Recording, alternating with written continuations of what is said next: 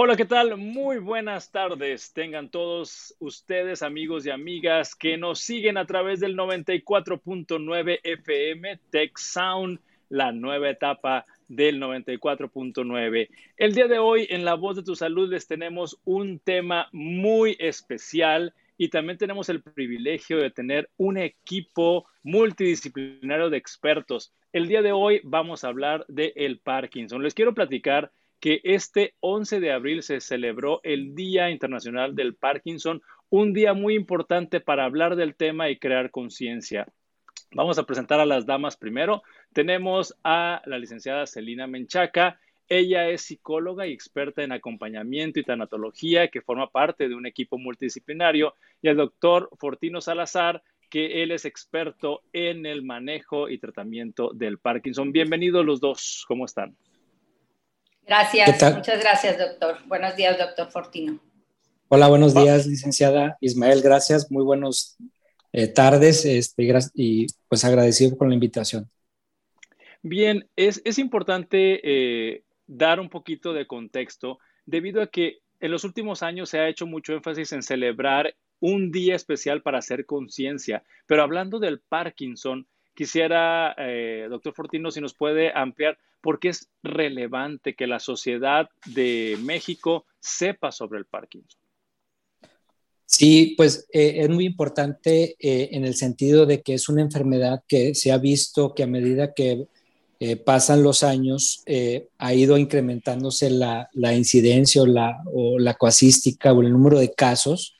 Como la población cada vez tiene mayor esperanza de vida, entonces se ha visto que, ha ido en, crecimiento, ¿no? El, número de pacientes que pueden padecer esta enfermedad y pues que a veces en formas iniciales los síntomas pueden ser muy sutiles o muy este, poco perceptibles eh, eh, y, bueno, el detectarlo en, forma oportuna ayuda a un tratamiento eh, más efectivo y también pues saber que hay varias alternativas de tratamiento. Yo soy neurocirujano, estoy más especializado en el tratamiento de cirugía de estos pacientes y aquí en el Hospital Zambrano, en nuestro centro de Parkinson, pues tenemos un equipo eh, médico eh, grande, amplio, eh, donde hay neurólogos especialistas en, el manejo y detección de esta enfermedad.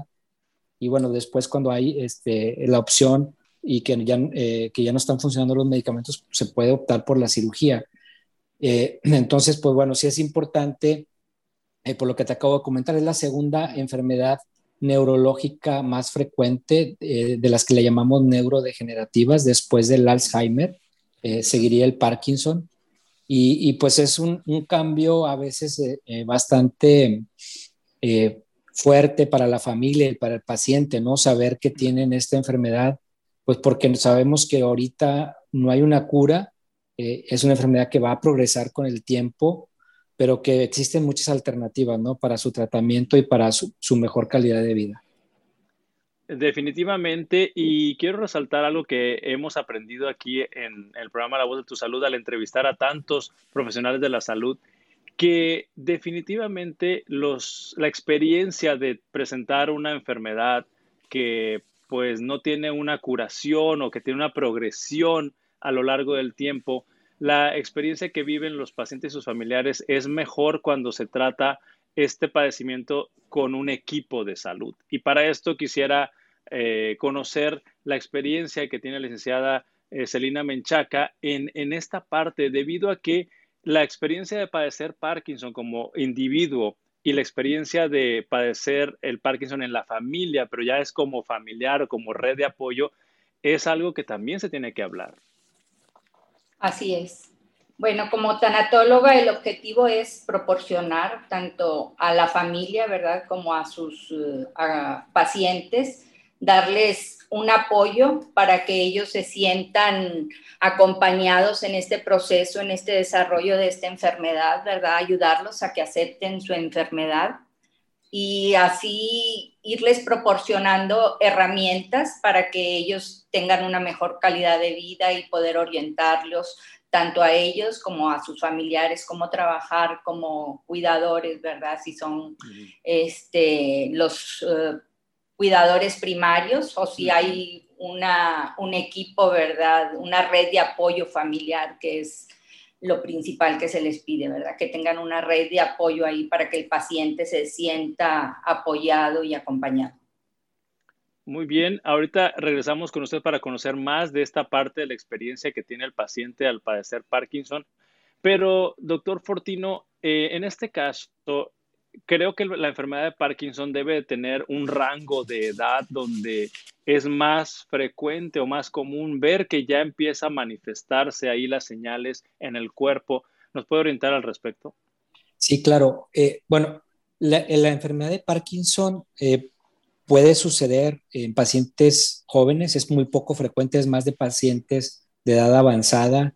Eh, la mayoría de los pacientes pueden iniciar con síntomas después de los 50 años de edad, a partir de los 55, pero a medida que, un paciente tiene más edad, pues aumenta un poco más el riesgo de padecer el Parkinson. ¿Y cómo se puede manifestar? Pues es, eh, puede ser muy variable. Generalmente los síntomas motores que le llamamos o del movimiento del cuerpo son los primeros que detectan los pacientes que pueden presentar. Hay Parkinson que es predominantemente de temblor, eh, es, es, el temblor en reposo, eh, es de los que eh, muchas veces pueden ellos este, detectarlo, primero los familiares, pero y que generalmente aparece de un solo lado del cuerpo, generalmente en la mano, en el brazo, de un solo lado, pasan los años y se puede hacer de los dos lados, pero a veces los pacientes no inician con temblor. Puede ser un Parkinson que inicia con lo que le llamamos eh, lentitud de movimiento o con lo que llamamos también rigidez o contractura muscular. Entonces, eh, a veces los pacientes piensan que tienen un dolor, que no pueden mover bien un brazo o que arrastran un poquito la pierna, que no la pueden mover bien. Entonces, pues al inicio el diagnóstico se puede retrasar un poco ya que acuden a ver eh, otros especialistas y pareciera que es algo muscular, pareciera que es algo de una articulación y, van, no responden a tratamientos, se ve que, tienen poco, este, eh, poco eh, respuesta a ese tratamiento. Entonces ahí es cuando va apareciendo los síntomas y se puede comenzar a detectar a veces eh, eh, por un especialista, alguien que sepa muy bien del Parkinson y poderlo detectar con, forma más temprana y decidir iniciar algún tratamiento con medicamentos para estas personas. Y para, para conocer, por ejemplo, qué está pasando en el cerebro, porque hace ratito usted nos mencionó una palabra que es neurodegenerativo, se está pasando algo en el cerebro que empieza la persona a tener este temblor, esta rigidez, estas dificultades de movimiento. ¿Nos puede decir así en un lenguaje que podamos entender todos qué, qué, fenómeno está ocurriendo en el cerebro? Sí, pues básicamente eh, hay un grupo de neuronas eh, en el cerebro que producen una sustancia que se llama dopamina y que, y que, y que esa sustancia ayuda a todos los circuitos neuronales que facilitan el movimiento. Entonces, estas neuronas se encuentran principalmente en una región del cerebro que se llama sustancia nigra y ahí en esa parte del cerebro, que es una parte profunda, muy cerca del, tallo del cerebro, estas neuronas de la sustancia nigra se comienzan a, morir, básicamente comienzan a degenerar. Entonces, a lo mejor en un inicio eh, no da síntomas, pero cuando tenemos una pérdida de la cantidad de de estas neuronas, de, la mitad de las neuronas que, debe haber ahí, hay la mitad o menos de esa cantidad, entonces es que comienzan a aparecer los síntomas del movimiento eh, que hemos platicado. Asociado a estos circuitos neuronales, pues también hay síntomas que no tienen que ver con el movimiento, entonces a esos síntomas le llamamos no motores, y que a veces pueden aparecer antes que los síntomas del movimiento. Por ejemplo, hay personas que tienen dificultad en percibir olores, que lo han notado varios años antes de, aparecer eh, el, temblor, pueden tener problemas de, constipación crónica, puede haber problemas de, del sueño, del dormir, puede haber problemas de, eh, la deglución, eh, que a veces se manifiestan antes que los síntomas del movimiento.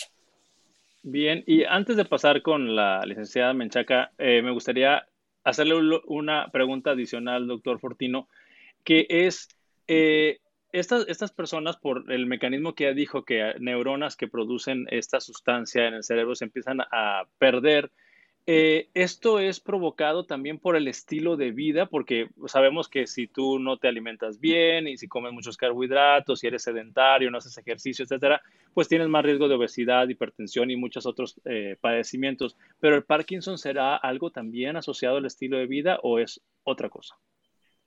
El Parkinson se considera ahorita una enfermedad multifactorial. O sea, hay cierta predisposición de cada individuo a poder padecer Parkinson puede haber factores ambientales y del estilo de vida que, lo, que pueden propiciar a que sea un poco más acelerado la aparición de estos síntomas o cambios en, el estilo de vida que pueden favorecer a que no se pierda tanta dopamina, por ejemplo, en el, ah, cerebro, que es lo que preguntan mucho los pacientes. ¿Qué es lo que ayuda? Una alimentación variada y sana, ejercicio, el ejercicio físico y la actividad física es muy importante y muy benéfica para todas las personas y ayuda a reducir los síntomas del Parkinson. Eh, pudiera tener un efecto protector a lo mejor contra el, avance o la aparición de los síntomas. Y bueno, el, evitar estar expuesto a sustancias eh, contaminantes o sustancias tóxicas, eh, algunos tipos de pesticidas que se utilizan en medios rurales, algunos metales pesados que pudiera haber en el agua de, que uno toma o que uno ingiere, pueden favorecer eh, un poco la aparición del Parkinson en alguien que ya tiene predisposición en su cuerpo. Entonces, evitar todos estos factores y aumentar una dieta saludable y el ejercicio definitivamente ayudan a, controlar y también a, disminuir la probabilidad de tener este, esta enfermedad. Ah, muchísimas gracias. Y pasando a, la licenciada Celina Menchaca, eh, yo me, puedo imaginar que eh, la experiencia del paciente y de la familia, cuando el médico eh, les, da, les abre la noticia de que usted padece Parkinson, es una noticia que sí puede hacer que el piso se te mueva, me refiero que el estado emocional se mueva y aquí entra el equipo multidisciplinario, una parte del equipo multidisciplinario. ¿Cómo, abordan ustedes este acompañamiento para los pacientes que reciben este diagnóstico? Así es, muchas veces este, cuando les dan el diagnóstico, ¿verdad? Es un shock para tanto los familiares como para el paciente. Entonces ahí este, nosotros, bueno, el doctor le sugiere una cita con nosotros para hacer un abordaje y saber cuál es este cómo se siente, ¿verdad? Porque es fundamental conocer y trabajar en nuestras emociones, cómo contenernos. Entonces ahí es donde nosotros contenemos a la familia y al paciente para ayudarlos a que tengan un equilibrio, para que se informen de cómo va a ser este proceso, cómo se va a ir desarrollando esta enfermedad. Este, en la cita es cuando nosotros, pues, estamos ahí atentos a recibirlos eh, para que el paciente se sienta en empatía, para que él empiece a platicar con nosotros, para que nos diga cuál es su motivo de consulta, porque muchas veces el motivo del que van es que se sienten angustiados, no tanto por la enfermedad, a lo mejor porque cómo le van a hacer, si tienen hijos en el colegio, cómo le van a hacer con sus vueltas o si van a perder el trabajo. Entonces ahí es donde ya empezamos nosotros a trabajar con el paciente para que ellos tengan un mejor bienestar emocional, ¿verdad? Y que ellos puedan identificar todas sus emociones, en qué momentos están sintiendo o qué es lo que ellos necesitan que tengan ese, como le había platicado, la, la red de apoyo, ¿verdad? Que es muy importante y muy básica que tengan esa red de apoyo, que haya en su hogar una paz, una armonía, una comunicación, que es muy importante para que el paciente pueda estar más tranquilo y pueda aceptar su enfermedad o a lo que esto conlleva y como dice el doctor, ¿verdad? Darles este tips para cómo organizar en su hogar, cómo hacer ejercicio, este, si ellos tienen dudas en cuanto a sus medicamentos. Muchas veces los medicamentos tienen algunas reacciones, entonces para que vuelvan ahí a para que eso le comenten al doctor, tener una lista de todos sus medicamentos, del médico el que lo atiende, con quién puede contar la familia, ¿verdad? En esa situación. Eh, se me ocurre eh, profundizar con una pregunta, licenciada Menchaca, que es esta, este acompañamiento al paciente y a la familia que, que se les diagnostica el Parkinson, ¿es algo que se da solamente al principio o es algo que se da en todo momento? Bueno, eh, por lo general se les sigue, ¿verdad? Ya sí hay frecuencia, porque como le digo, a veces mucho es, son problemas emocionales, cosas que traemos arrastrando desde chicos, ¿verdad? Que traemos ahí un trauma y eso es lo que desata a lo mejor el sentirse mal, el deprimirse, el sentirse triste, el de no tener motivación, ¿verdad? Para, para seguir adelante. Ahí ya vamos viendo, según el paciente no lo vaya a pedir. Pero sí, de acuerdo a, a los que vaya teniendo o cómo se vayan presentando los síntomas. Perfecto, muchísimas gracias. Y bueno, amigos de La Voz de tu Salud, estamos hablando sobre el Parkinson, cómo te verse beneficiado de una atención multidisciplinaria. Esto quiere decir integrada por varios profesionales de salud con especialidades diferentes o enfoques diferentes, pero todos encaminados hacia resolver los problemas que se vayan presentando. Y doctor Fortino, el, tratamiento, una vez que, que se establece el diagnóstico de Parkinson, tiene que empezar un tratamiento. Y aquí en los tratamientos pude más o menos ver entre las primeras explicaciones que nos compartió que hay una fase de tratamiento que es farmacológico, o sea, que van a la farmacia y compran un medicamento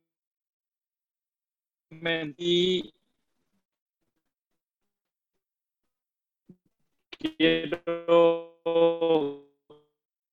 que me explique cuando considerar la Ismael, mira, eh, normalmente los pacientes que tienen Parkinson o el Parkinson es típico, es movimientos, los problemas que tienen para caminar, la postura así media encorvada, etcétera. Eso mejora considerablemente los primeros años del, del, tratamiento. entonces, eh, se le llama, pues tienen un periodo de luna de miel. Otros medicamentos de una familia diferente de fármacos que se llaman eh, agonistas dopaminérgicos y que básicamente tienen la misma función, o sea, ayudar a que el cuerpo eh, produzca más levodopa, tenga más levodopa disponible para, para, para controlar esa, esa, esa esta enfermedad. Pero sucede que con el paso del tiempo y los años, normalmente puede variar en cada paciente qué tanta velocidad va, avanzando el Parkinson. Hay pacientes que a los 4 o 5 años, hay pacientes que a los 8 o 10 años van notando que esa levodopa que están tomando o esos medicamentos ya no son igual de efectivos, o sea, van perdiendo su eficacia, el beneficio. Ahora, antes se tomaba el paciente, por ejemplo, una pastilla cada 6 o cada 8 horas y resulta que ya en ese tiempo no le dura suficientemente el efecto de la pastilla y tiene que empezarla a tomar en forma más frecuente, en forma paulatina, y luego eh, resulta que antes con una mitad de pastilla, por ejemplo, era adecuada o era suficiente para controlar los síntomas y ahora resulta que tienen que estar tomando mejor una pastilla completa, por ejemplo, y llega un punto en el cual el, el, paciente pues está tomando ahora, le llamamos la regla del 5-2-1, que es en lugar, es el que el paciente tiene que estar tomando cinco veces al día algún tipo de medicamento para controlar los síntomas. Entonces, eh, en lugar de esto, una o tres al día máximo, ahora tiene que estar tomando cinco veces al día, lo cual implica que son casi cada tres, cuatro horas estar tomando una pastilla. El dos significa que son dos horas al día en el cual mínimo, si no es que más, el paciente no tiene efectos del medicamento, entra a un periodo que le llamamos off, que es común decir apagado, en el cual están teniendo muchos síntomas. Entonces, pues esas, esas dos, tres, cuatro horas del día, el paciente está con mucho temblor, con mucha rigidez, con muchos problemas para moverse, con mucho problema para caminar. Y el 1 de esta regla del 5, 2, 1 significa que mínimo una hora del día o más el paciente tiene efectos secundarios o efectos adversos de estar tomando tantos medicamentos y tan frecuentemente, o sea, porque pasa eso, o sea, ahora ya no son igual de efectivos, pero sí producen efectos adversos y los principales son que el paciente tenga una serie de movimientos eh, como tipo anormales, como tipo, eh, eh, le llamamos este, como serpentingiformes, o sea, que comienzan a mover la cabeza, empiezan a mover los brazos como en forma ondulada, no los pueden controlar y eso también les provoca una baja en su calidad de vida. Entonces, pues en resumen, cuando un paciente tiene esta manifestación del 5, 2, 1, es cuando eh, pues se puede considerar evaluar este paciente para una operación que se llama estimulación cerebral profunda y que le puede producir un mejor control de los síntomas, un beneficio en su calidad de vida e incluso bajar la cantidad de medicamentos que está tomando a la mitad de lo que estaba tomando antes de la cirugía en promedio. Entonces se quitan los efectos secundarios, se mejora el control de los síntomas y tienen una mejor calidad de vida estos pacientes. Eh, aquí me estoy imaginando algo, eh, porque llegar al 521, este numerito me, me, me, me gustó, el 521 quiere decir que la calidad de vida eh, de la persona eh, está eh, entorpecida porque no sabe en qué momento le va a pasar esas dos horas de que no me hace efecto, más la hora de los efectos adversos por haber tomado tantos medicamentos. Y aquí sí me imagino, licenciada Celina, que la familia y la persona está con mucha, muchas emociones ahí a, a flor de piel. Sí, ahí es este, donde podemos apoyar porque a veces los pacientes se sienten angustiados, desesperados, un poquito aturdidos de tanto estar escuchando recomendaciones, esto. Entonces ahí es donde nosotros podemos apoyarlos, acompañarlos, ¿verdad? Para hacer la prevención de todo esto. Si tienen medicamentos, a lo mejor el medicamento les está ocasionando mareos o necesitan bajar el medicamento, si están yendo a rehabilitación, por qué, tienen, por qué pierden la motivación de ir a la rehabilitación o qué es necesario. Muchas veces he escuchado pacientes que les causa molestia el trasladarse, porque a veces no tienen quien los pueda trasladar o estos, pero uh, se pueden hacer en su casa. Algunos ejercicios se les puede dar en su casa. Ellos mismos pueden hacer esos ejercicios, no tienen que acudir al centro de rehabilitación. Este, también a veces tienen estreñimiento, pierden el apetito, no pueden deglutir. Ahí entra también pues los nutriólogos, ¿verdad? Y ahí es donde ellos ya más o menos van viendo con quién ir, ¿verdad? Ahí es donde se les aclaran todas esas dudas para que no se sientan angustiados. El ejercicio físico, ¿verdad? Que a veces les angustia, es que no me gusta hacer ejercicio, pero si lo hacemos de, una de un modo este, más alegre, donde pongamos música, algo que nos motive, si nos ayuda a la persona que nos está acompañando, pues yo creo que eso lo podemos lograr porque el ejercicio siempre es recomendado porque te hace sentir bien. Te cuesta un poquito a veces cuando no tienes ese hábito, ¿verdad? Hacerlo, pero si sabes que después de eso te vas a sentir mejor, pues lo vas a tratar de hacer diariamente. También les damos recomendaciones para la seguridad en su hogar, para evitar caídas, que a veces que hay dentro del hogar, si hay este tapetes, si hay algún mueble que les estorbe al caminar, este, si hay algún cable ahí tirado. Muchas veces hay niños dentro del hogar y dejan juguetes tirados. Entonces, para evitar todo eso, se les dan esas recomendaciones. Igual al exterior, si hay agua tirada en el, en el, en el en el piso, ¿verdad? O si hay alguna una manguera o alguna mascota. Entonces, tener todos esos cuidados para un beneficio propio. Este, también a los cuidadores se les da algunas pláticas, ¿verdad? Tenemos pláticas una, una vez por mes, ahorita se han suspendido un poco, pero a causa de la pandemia, pero hemos tenido por Zoom. Y para darles a ellos también en lo que es la deglución, en los alimentos, que, ellos puedan estar atentos en eso, que eviten una aspiración. En los ejercicios respiratorios hay que enseñarlos, ¿verdad?, a hacer conciencia de respirar. Eso evita que nos pongamos ansiosos o que nos dé insomnio. La meditación también recomendamos mucho. La yoga, y, este, y tener eh, reuniones, pues ya sea ahora por medio de Zoom, ¿verdad? Que, que, vean a sus familiares a través del Zoom para que pues ellos no se sientan solos y aislados. Muchísimas gracias. Y para dirigirnos al final de esta entrevista, doctor Fortino, esta parte de la cirugía, me, me imagino que también, este, hablé hace un momentito de que cuando te dan el diagnóstico, del Parkinson, pues ahí se te mueve el piso por el diagnóstico, pero si el médico te dice, te vamos a operar y eso significa que te van a abrir la cabeza, pues también surgen ahí cosas. ¿Cómo maneja doctor Fortino esta situación? Claro, yo creo que es importante eh, comentar eh, el, trabajo multidisciplinario, el, decirle a los, o que los pacientes sepan que en un inicio no está contemplado la cirugía de su enfermedad y que, pero que puede ser una alternativa a futuro para ellos. O sea, cuando los pacientes estén eh, recién diagnosticados o van en etapas iniciales del Parkinson, que sepan que a lo mejor más adelante tampoco eh, es recomendable que la cirugía se deje para una etapa muy avanzada, sino es una etapa más intermedia, cuando ya vemos esto del 5-2-1.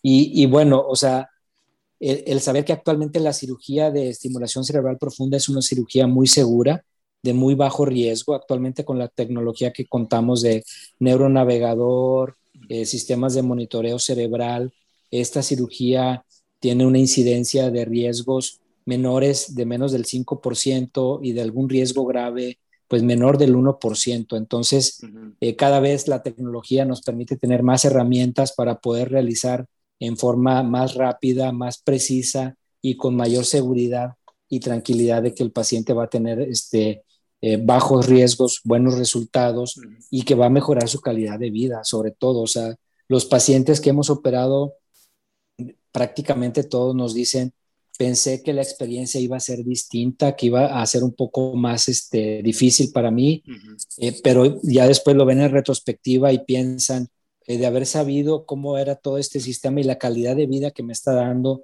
lo hubiera decidido antes, porque sí es frecuente que pase eso que comentas, Ismael. O sea, los pacientes le piensan, le dan un poco la vuelta, tienen temor, y yo creo que es por falta de información este, adecuada, es por eh, probablemente unas preconcepciones eh, de que existen con la cirugía cerebral, que ya actualmente pues es, es muy, muy segura, con muy bajos riesgos y que, y que les pueden dar un beneficio muy importante en su calidad de vida. Y escucharlo o lo que hacemos es platicar. O sea, hay pacientes que están muy, muy dispuestos a platicar con, con las otras personas que están considerando la cirugía y les pueden dar eh, un punto de vista de su experiencia y animarse para esto. Eso suena muy bien. Y les quiero decir que ya se nos está acabando el tiempo de la entrevista. Hemos platicado bastante y tenemos que cerrar la entrevista y quiero, pues ahora sí, nada más pedirles que si alguien tiene, eh, si alguien de los que nos escuchó tiene la intención de buscar más información, ¿a dónde los podemos dirigir? ¿Nos pueden compartir algunos teléfonos? Claro que sí. Este, aquí en el, en el Hospital Zambrano está el Instituto de Neurología y Neurocirugía, donde se encuentra localizado, pues básicamente el centro de Parkinson. Pueden hablar directamente al centro de Parkinson. El teléfono es el 81 88 88 0675 y la terminación puede ser del 75 al 80. Son los teléfonos de aquí de, del instituto eh, del Tech Salud, donde se encuentra el centro de Parkinson y aquí se les va a dirigir con el primer contacto del especialista que sea adecuado para el caso de cada paciente. Pues les agradezco mucho. Estuvimos platicando con la licenciada Celina Menchaca y el doctor Fortino Salazar. Y les agradezco nuevamente el tiempo que nos han brindado aquí al programa La Voz de tu Salud. Y nosotros hacemos una cita para vernos el próximo viernes en otra emisión más de La Voz de tu Salud. Muchas gracias.